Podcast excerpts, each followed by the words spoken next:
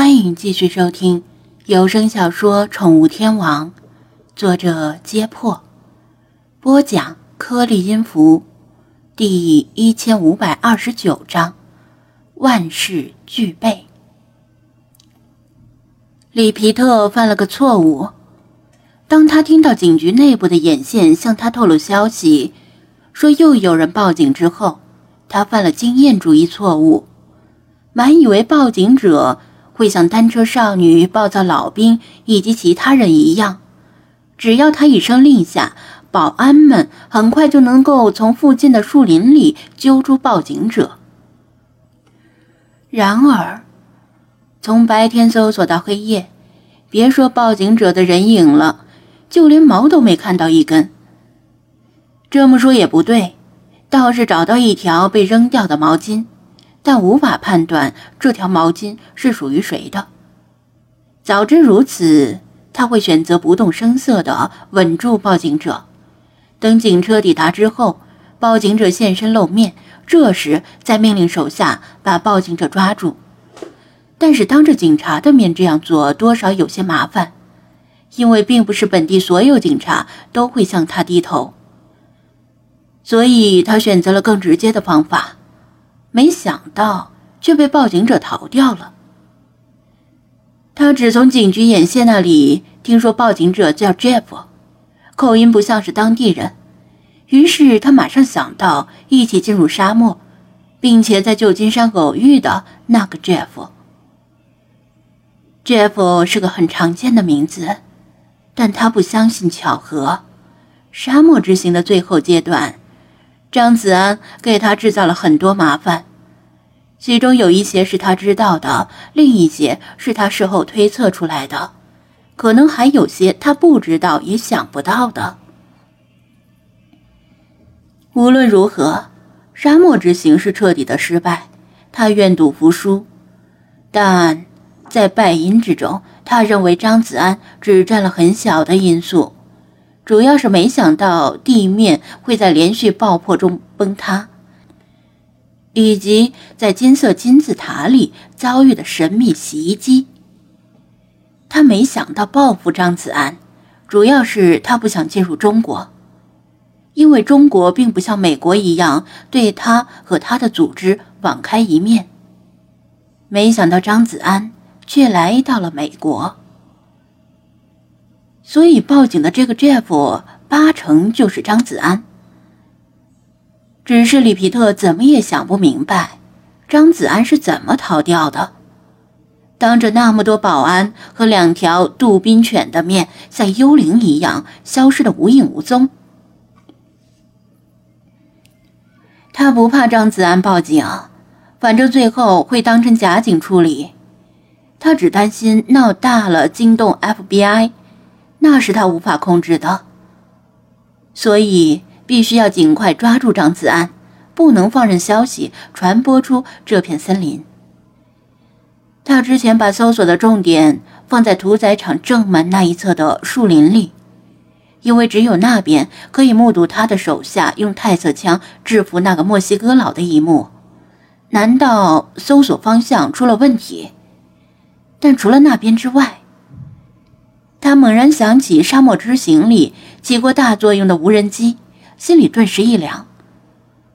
当时他和手下也想带无人机进入埃及，但是被埃及海关拦下来。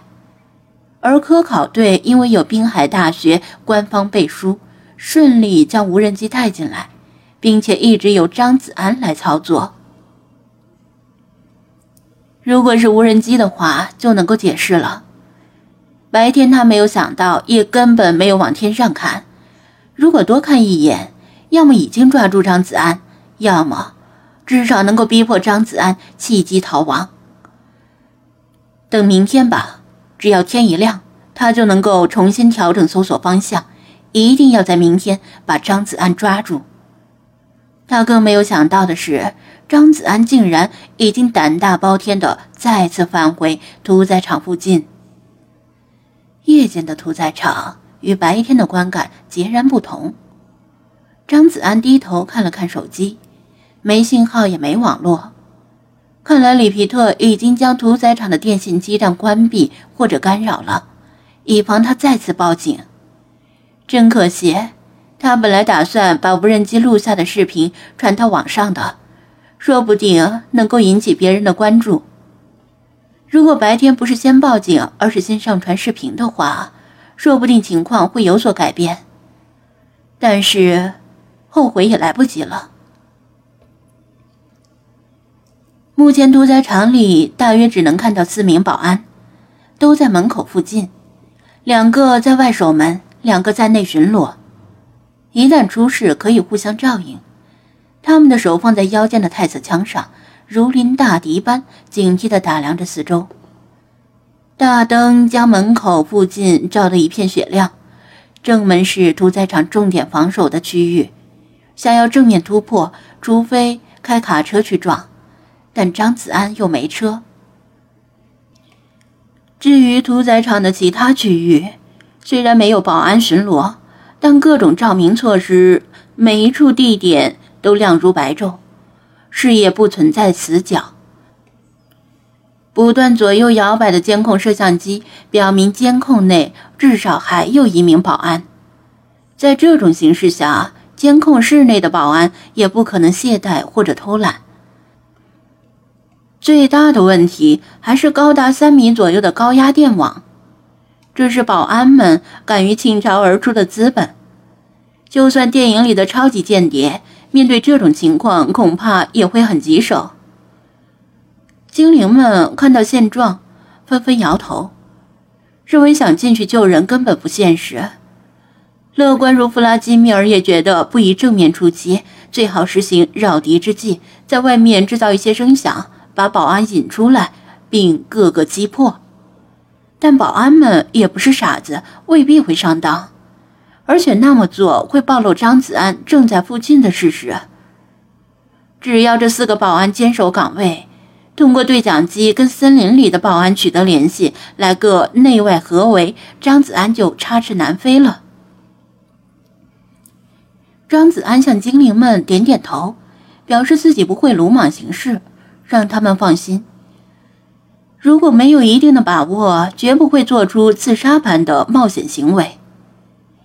他同情迈克和梅根以及费尔南多，但他与他们素昧平生，或者仅有一面之缘。他能救就会救，救不了也就没办法了。因此而搭上自己的命，不值得。过了一会儿。树林里响起了什么东西拖过草坪的沙沙声。张子安和精灵们回头，看到菲马斯嘴里叼着一卷电线从黑暗中窜出来，跑到他面前。他嘴一张，电线落到地上。那边还有几卷，如果有用的话，我再去调过来。他说道。张子安拿起电线。借着屠宰场的灯光，掂量了一下电线的粗细和分量。这是一卷细电线，给监控摄像机供电用不着多粗的电线。这倒也好，太粗了反倒没用。不用了，这就够了。你休息一下吧。精灵们众目睽睽地盯着他，看他打算拿这卷电线干什么？是否能够化腐朽为神奇？没想到他竟然也躺下来休息，把双手枕在脑后，拿起丹木夜视仪放在一只眼睛上，通过绿莹莹的视野观察乌云密布的夜空。你在干什么？菲娜忍不住问道。现在是休息的时候吗？张子安却自顾自怜的念道。玉破特工一用火攻，万事俱备，只欠东风。